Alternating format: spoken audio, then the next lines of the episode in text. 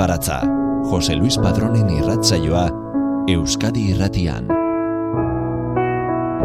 Did I disappoint you or let you down? Should I be feeling guilty or let the judges frown? Cause I saw the end before we'd begun. Yes, I saw you were blind and I knew I had won. So I took what's mine by eternal right. Took your soul out into the night. It may be over, but it won't stop there. I am here for you if you'd only care.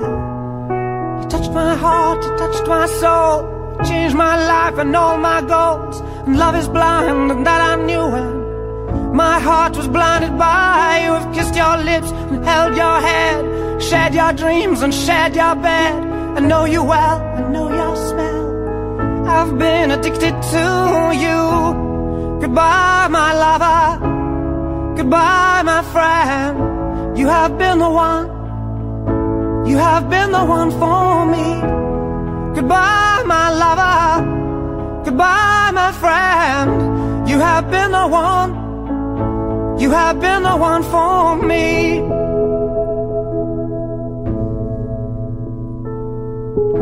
I am a dreamer, and when I wake, you can't break my spirit.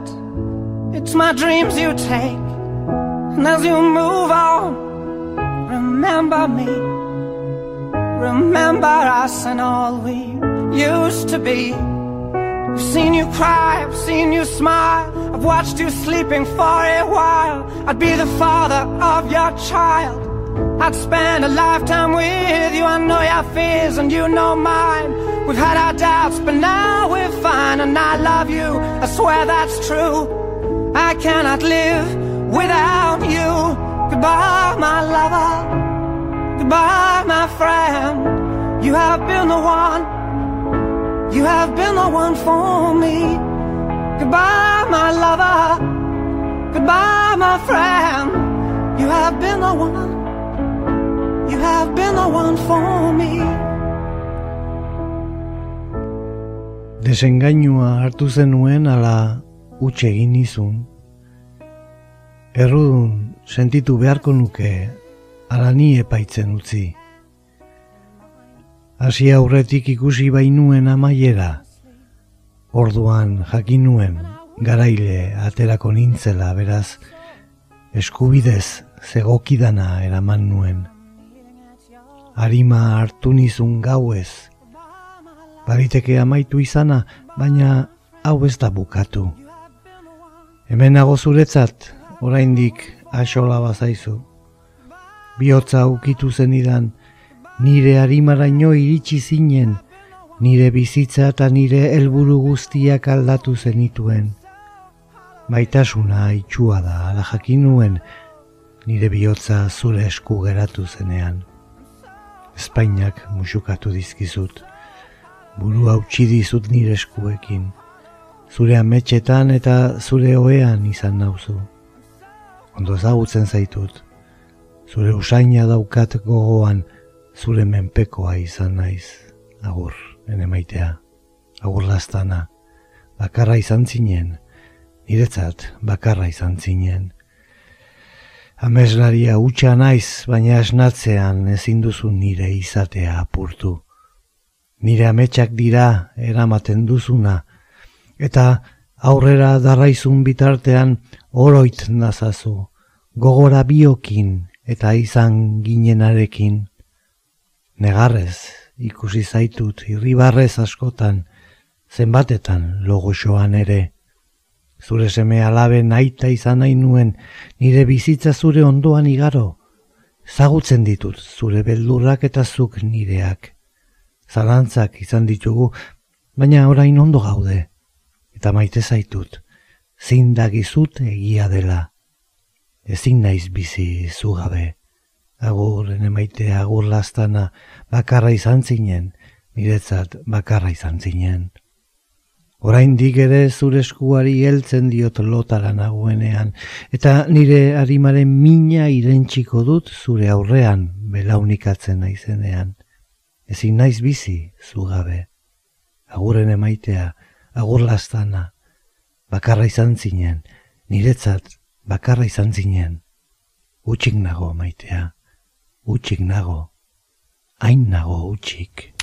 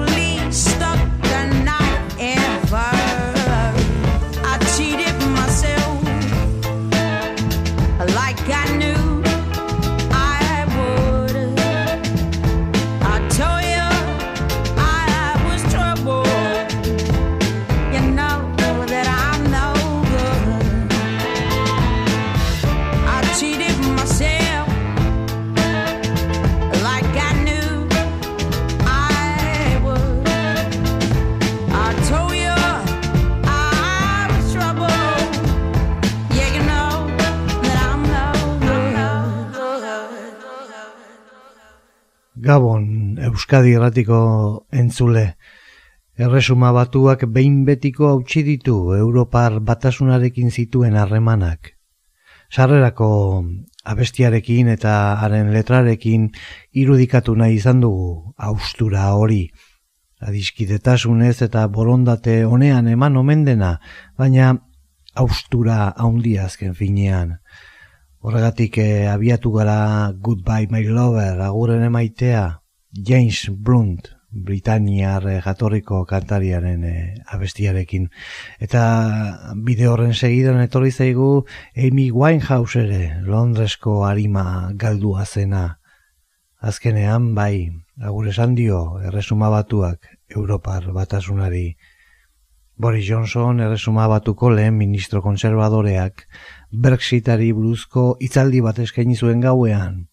Erresuma batua Europar batasunetik eh, atera baino ordu bete lehenago eta ongi etorria eman zion aro berri baten egun sentiari. Halaber, lehen ministroaren e, Downing Streeteko egoitza ofizialean proiektatu zuten e, atzerako kontaketa mm, abiarazi zuten e, ordu horretan eta Londres erdiguneko eraikin ofizialak gorriz, zuriz eta urdinez argiztatu zituzten bandera britainiarraren e, koloreekin. Westminster e, jauregia ere banderekin apaindu zuten Domnin Streeten esanetan historikoa izango den eguna ospatzeko. Europako batasunak aldiz, ez du ekitaldi berezirik prestatu, erresuma batuari agur esateko. Baina guk bai. Agur esango diogu lizardiren baratzetik, agur esango diogu elkarri, saio berezia egingo dugu erresuma batuari behar bezala agur esateko. Beraz, goodbye, esaten diogu hauden poeta ingelesari, hogei garren mendeko poetarik handienetarik otzat hartua, kritikari gehienen arabera. Mila bederatzireun eta zazpian jaioa, eta mila bederatzireun eta iruita mairuan hil zen. Mila bederatzireun eta hogeita zazpitik, mila bederatzireun iruita mairu arte egindako bere olerkien antologia argitaratu susak. Juanjo Lasagarrek euskaratuta. Agur esaten diogu hau deni bere poema honekin. Iritar ez ezaguna. Estatistika bulegoak aurkitu zuen, ofizialtasunarekin arazorik ez duten horietakoa, eta bere portaerari buruzko txosten oro bat dator.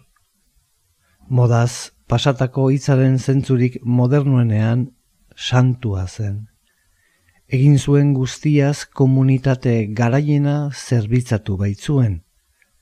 Guda garaian ezik, erretiratu zen arte lan egin zuen faktorian, eta ez zuten inoiz bota. Bet egin zituen nagusien gogoak, Fuchs Motors Company. Etzen eskirol edo arraro bere ikuspuntuetan, sindikatuko txostenetan zorrak pagatzen zituela zioen guk sindikatuan bildutako txostenen arabera oro artez zeukan. Izan ere, gure gizarte psikologia ikertzaileek eh, aurkitu dute entzutea zeukala eta poteatzea laket zitzaiola. Kazetaritza ziur da egunero erosten zuela egunkaria eta iragarkien aurreko erreakzioak normaltzat jo daitezke. Bere izenpeko polizek erabat aseguratuta zegoela frogatu dute eta osasun txartelak eritetxean egon zela, baina osatuta irten. Ekoizpen saiak nola goimaiako bizitzak epekako ordainketaren zale zela adierazi dute. Alegia zere, gizon modernua izateko beharrezko guztia zuen, fonografoa, irratia, autoa eta auskailua. Gure iritzi publikoko txostenak urte sasoi bakoitzeko iritzi egokiak sostengatzen zituelakoz konten dira. Bake garaian bakezale guda garaian ara joan zen. Ezkondu eta bost umez ugaldu zuen biztanegoa. Genetistek diotenez kopuru egokia bere belaunaldiko guraso batentzat. Irakas lehenez, etzen umeen eziketan inoiz sartu. Aske ote zen, zoriontsu, galdera absurdoak. Zerbait oker izan balitz, jakinaren gainean geundekeen.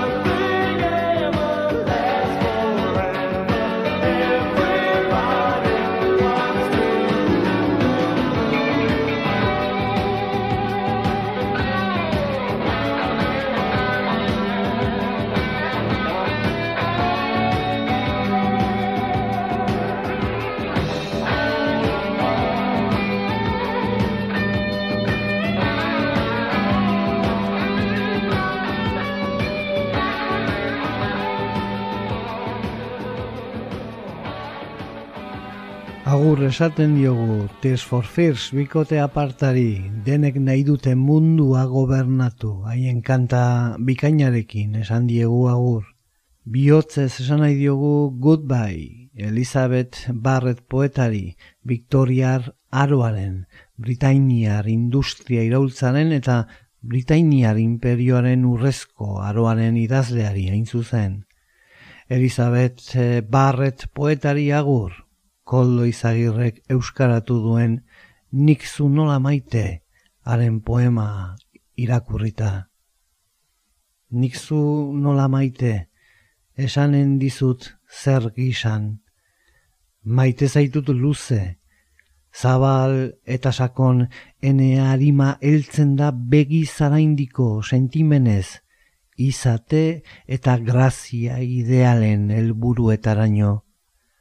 Maite zaitut, baretasun beharrenaren egun guztien mailaraino, eguzkiz eta kandelez. Maite zaitut libre, gizona zuzenaz saiatu bezala, maite zaitut garbi, bihurtzen den bezala aintzara. Maite dut suar eta umetako fedez, nire naigabe zaharren onerako maite zaitut galdua uste nuen maitasunaz, nire santu galduekin, maite zaitut irri malko arnasa egineko biziaz, eta ala nahi badu jaunak, hobeki maiteko zaitut hildako.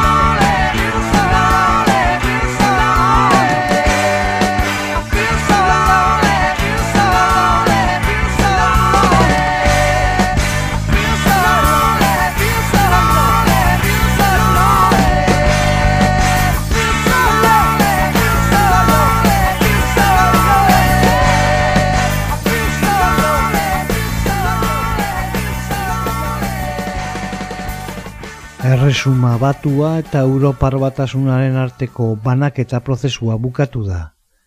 Azken orduko akordioari esker, irtera traumatikoa saiestu bada ere, Brexitak eh, aldaketa handia karriko digu milioika laguneri. Erresuma batua behin betiko irten da Europar batasunetik. Uste baino lehenago esan behar diogu agur depoliztaldeari. Eta ari bezala, gure bihotza purtua zaintzea baino ez zaigu egokitzen, so lonely, hain bakarti. Arraroa da gure esan beharra, Leonora Carrington margolari eta idazleari, mila bederatzi eta mazazpian jaioa ingalaterran, bi mila eta maikako maiatzean hil zen. Maialen berasategi zultzaileak eta zuzentzaileak kontatzen digu kulturpekari blogean nola sarritan esan zuen artista bihurtzea izan zela garai hartako emakumen patu logikoaren aurka bihurtzeko modu bat. Londresko Ozen Fans arte akademian sartzea lortu zuen eta antxe ezagutu zuen Max Ernest. Berriz ere Carringtonek hankazgola jarri zituen familiaren eta ingurukoen nahiak eta usteak. Ernestekin zuen eh, harremana intelektuala ez ezik maitasunezkoa ere bilakatu baitzen. Ernest eskonduta zegoen eta Carrington baino hogeita zazpi urte zaharragoa zen. Hala ere, Parisera joan ziren biak eta han sartu zen Carrington mugimendu surrealista bete-betean. Naziek eh, boterea hartu zutenean ordea Ernest harrapatu egin zuten eta Carringtonek ies egin behar izan zuen Espainia aldera. Hasiera hasieratik erregimen totalitarioen kontrako jarrera gogorra azaldu zuen. Madrilgo kaletan protesta egin zuen Hitlerren eta Europako beste diktadoreen aurka. Frankorekin ere bilduna izan zuen behin, eskatzeko ez ezala bategin Hitlerrekin eta Mussolinerekin. Santanderko eroetxe batean sartu zuten e, orduan. Antxe idatzi zituen kontakizunik ilun eta sakonenak. Eroetxetik ies egin eta arbestera jo zuen Mexikora. Antxe igaro zuen bizitza eta antxe topo egin zuen hainbat laguntza har eta berrirekin. Andre Bretonekin eta Remedios Barorekin besteak beste. Ordurako, ezarriak zituen bere lanaren oinarriak eta oso landua zuen artearen eta surrealismoaren gainean zuen ezagutza, baina Mexikon jorratu garatu eta mamitu zuen, nagusiki bere arti bilbidea, hori dela eta artista garrantzitsu eta miretsi bilakatu zen herrialde horretan. Maialen berasategien azalpenak horrela garraitzen du, 2000 eta maikan, hilzenean, tamalez hiltzen direnean egiten zaie kasu gehien eh, hainbat pertsonari. Zenbait edabidek azken artista surrealistatzat jozuten Carrington eta egia da arte mugimendu horretatik edan zuela eta hartan sustraitu zituela bai bere margolanak baita idazkiak ere, baina ezin esan hor gelditu zenik, reala, irreala eta surreala nahastu zituen nolabait simbolismoaren boterea ezin hobeki baliatu zen estimulak bildu, zukutu eta bere lanetan jariatzeko. Ezin egonaren indarra, bizinaiaren bulkadak, garai iunetako ondoratze eta susperraldiak ageri dira haren irudi eta hitzetan. Erotza hartu zuten, eta ziur asko, ez zebiltzan oker, garai hartan, eta gaur egun ere, ezin eh, oso sano egon bide normalei eh, jarraitzen eh, etzien eh, pertsona bat. Zakurre botere dunen atzaparren aurka hitzez eta ekinez borrokatzen zen bat. Buru gogorkeriaz, buru gogortasunez, norbere erabakiei leial zitzaien bat, ingurua eta ingurukoak gora bera. Honamen Carringtonen e, pasartetxo bat, mila bederatzi eta laroita bostean elkarrek argitaratu eta Joseba Sarriona indiak eta Mitchell e, sarasketak aukeratu eta Euskarari ekarritako amairu ate ipuine liburutik. Bere marrazkietan tintak espazio gutxi okupatzen zuen, gainerako lekua enigmarena zen. Elkar ezagutu genuen ez geroztik paseatu egiten ginen arratsaldetan ziudadean galdurik. Gu, zuaitzak biluzten dituzten egaztiak gara, esan zidan behin batean. Hau, egia da, ez da metafora bat.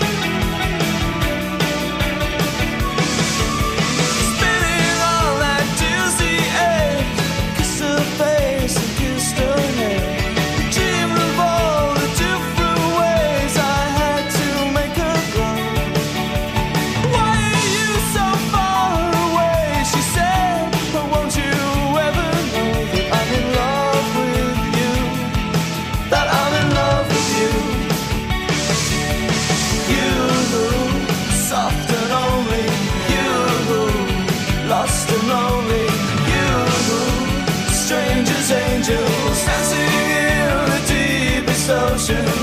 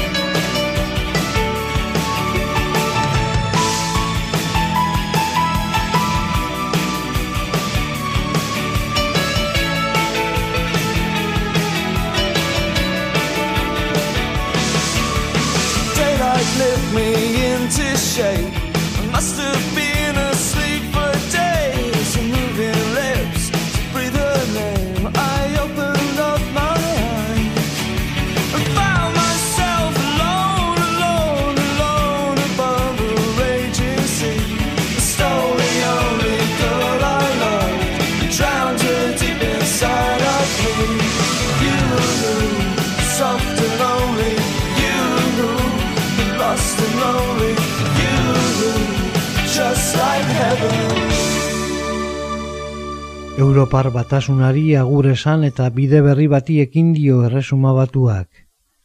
Pena handiz, ingalaterrako de kiur taldeari agur esaten jo gaurkoan. Eta hain tristea Robert Smith taldeko buruaren letra barnerakoi eta existentzialistei naiz beltzez jaztekoaren eh, oiturari agur esan beharra. Just like heaven, paradisuan nola, abestia kantatu digu, amodio kanta zolagarria, zeruraino bildu gintuen musu baten eh, oroitzapena. Eta Lizardinen baratzetik agur esaten diogu Philip Larkin poeta ingelesari.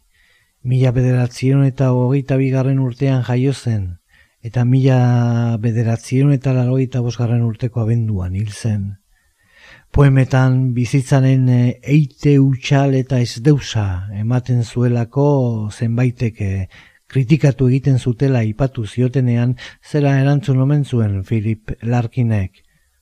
Eguna zertan ematen duten jakin nahiko nuke eren sugeak akabatzen? Juan Jolasagarrek Philip Larkinen poesiaren antologia bat egina dauka euskaraz, eta bilduma horretatik hartu dugu poema eder hau, mendebaldeko gizakion utxala ederki adierazten duena. Esateko deus gabe laharra bezain ilun nazioen dako, arkaitz zarteko nomaden dako, altuera txikiko tribu tatuatu eta harri esiko familien dako. Iri industrialetako goiz ilunetan bizitza, pixkanaka hiltzea da. Hori baino ez dira eraikitzea, bedeinkatzea, amodioa eta dirua neurtzea, pixkanaka hiltzeko moduak bodan emandako eguna edo lorategian ikarotako festa, lekukotza ematen duten orduak edo jaiotza kalaber, eriotzarantz doaz, bizkanaka. Eta hau esatea batzuen dako, ezer ez esatea bezala da. Beste batzuk, esateko gabe uzten ditu. It's a song about reincarnation. Good cosmic dancer, dancer, dancer, dancer. Maybe I should announce it. Sure. In memory of a free festival.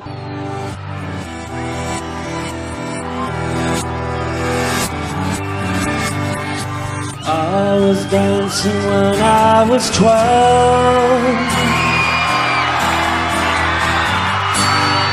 I was dancing when I was twelve.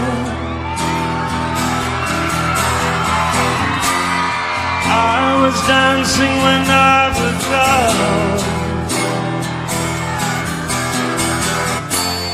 I was dancing when I was young. I danced myself out of the womb.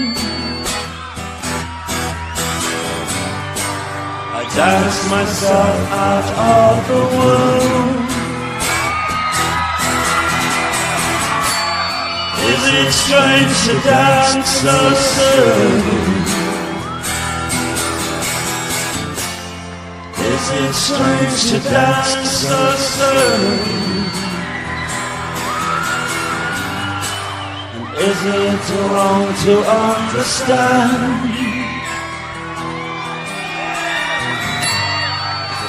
the dwells inside of mine. What's it like to be alone? And I can lift you up alone.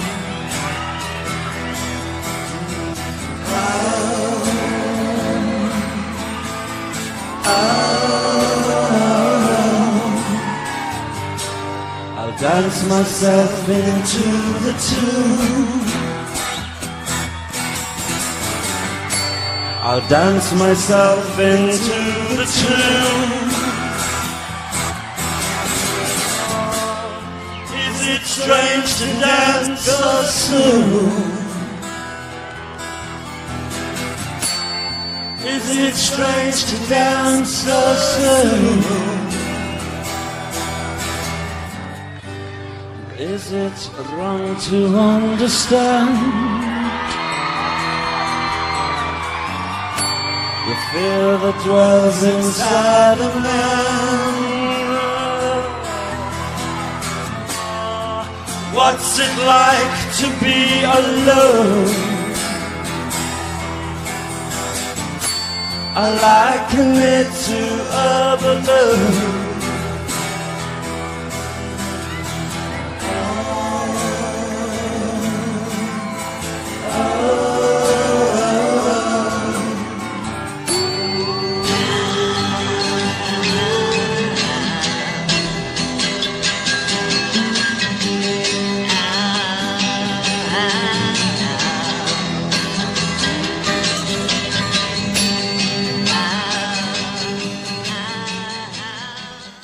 Morrisei eta David Bowienen jarduna entzuna izan dugu bia hotxeko duetoa zuzenean, mila bederatzieron eta laroita maikako txailean, Los Angelesen eh, interpretatu zuten T-Rex taldearen eh, Cosmic Dancer abestiaren eh, bertsioa eginez.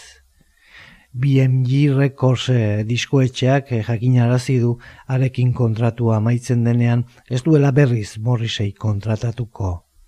Albistea guztiz bat dator, 2008ko izugarrikeria galbanikoarekin esan du Morriseik. Larri eroturik egongo ginateke zerbait positiboa espero badugu. Goodbye agur Morrisei eta Bowie kantariei ere. Agur bero bat John Miltoni, neoklasizismoa iragarri zuen aldi humanistako ingeles idazle nagusiari.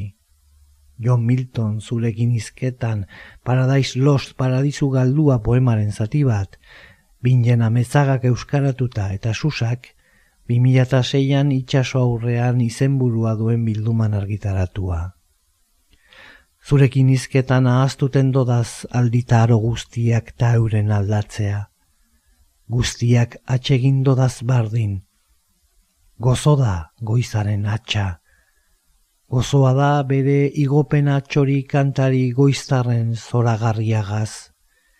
Eguzkia pozkor, lehenengoz lurralde gozatxu honetan bere sortaldeko izpiak zabaltzen dauzanean, belar zuaiz bi talora inontzaz dizditzu denaren gainean. Urrintxua da lur jatorra euri jasa ondoren, ta gozoda arratsalde leun haren heldutea. Gero, gau isila bere txori bulur honekin, ta ilargi ederrau, ta honek zeruko pitxiok bere izar laguntza. Baina, ez goiz atxa txori goiztarrenen zoragarria gazigotzen denean, ez lurralde ez ditxu horien gainean sortzen den eguzkia ez belar bi lora dizditzu inontzagaz, ez euri jasaren ondoko lurrina, ez arratx leuna, ez gau isiltsua bere txori bulur honekin, ez izar ispitsutan edo ilargi garbitan eguratxa, ez da gozoa zubarik.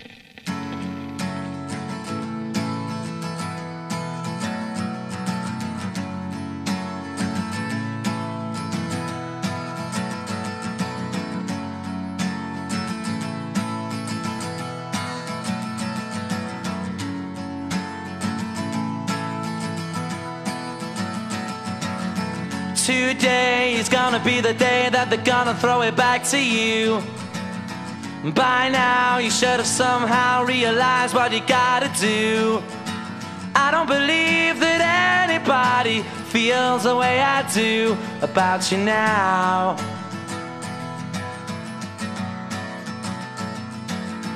Backbeat, the word is on the street that the fire in your heart is out I'm sure you've heard it all before, but you never really had a doubt. I don't believe that anybody feels the way I do about you now.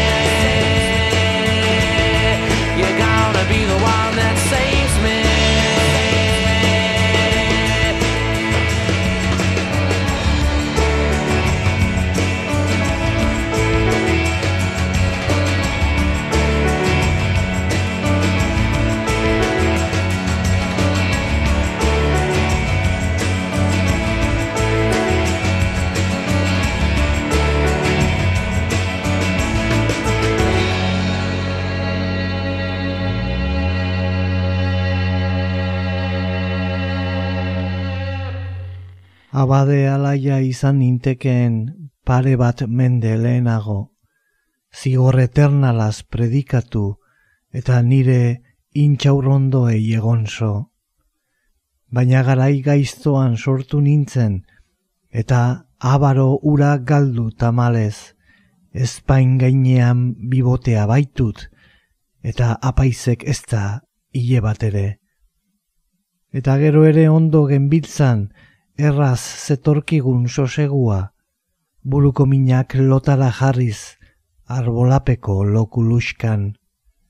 Ez jakinak gu, aitor genuen orain isiltzen dugun poza. Osto gaineko txirriskiak ere, ene txaiak zitzaken astora. Baina nesken sabelak eta mertxikak, errekaino itzaltxuko arrainak, zaldiak, goizalbako ahate galariak, ametsak dira guztiak. Debekatuak daude ametsak orain. Pozak mozten ditugu eta gorde. Altzairu kromatuzkoak dira zaldiak eta gizon txolodiak haien gidariak. Tximel eta bihurtu etzen harra naiz. Aremik gabeko eunuko, albo batean apaiza, komisarioa bestean, erdian ni, euien aramen antzeko. Eta komisarioa nire geroa esaten dabil irratiak jotzen duen artean, baina paisak agindu dit austin zazpi bat. Dogik ondo ordaintzen du eta marmolezko jauregiez egin nuen amets eta esnatzean egia zela ohartu. Ez nintzen jaio aro honetarako. Eta Smith, eta Jones, eta zu. George Orwellek idatzi zuen poema bat zen hori, Ana Moralesek euskaratuta. Orwellek amasei urte inguru zituela deskubritu zuen berba utxen poza. Eta bere lehen novela, egun Birmaniarrak, hogeita mar urterekin idatzi zuen, eta hala egin zuen bizitza guztian totalitarismoaren aurka eta sozialismo demokratikoaren alde idatzi. Ez da erraza, ea kontua da agur esan behar diogula ari ere. Etorkizuneko gizartearen kontakizun beldurgarria egin zuen idazle ingelesari. Eta erresuma batuaren eta Europar batasunaren antzera elkargo rotatzeaz gain elkar maite dutela ere badirudien oasistaldeko galagera nahiei. Eta agur, rock gogorreko Led Zeppelin talde ospetsuari. Thank you.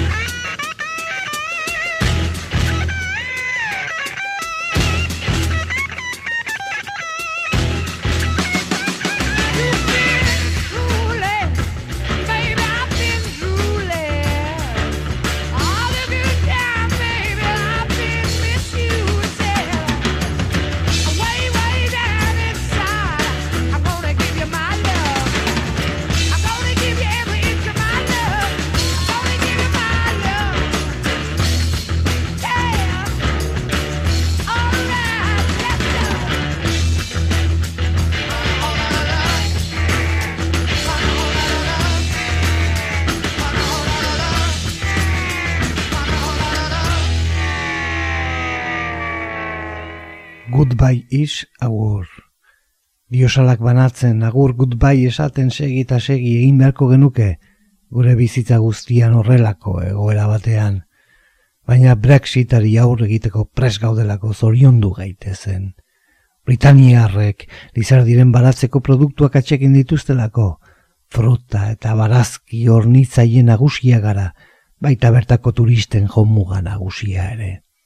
Ez da azken agurra lagun bati, goodbye is abia puntu berri bat denbora luzerako. Shakespeare, eraman gaitzazu zurekin.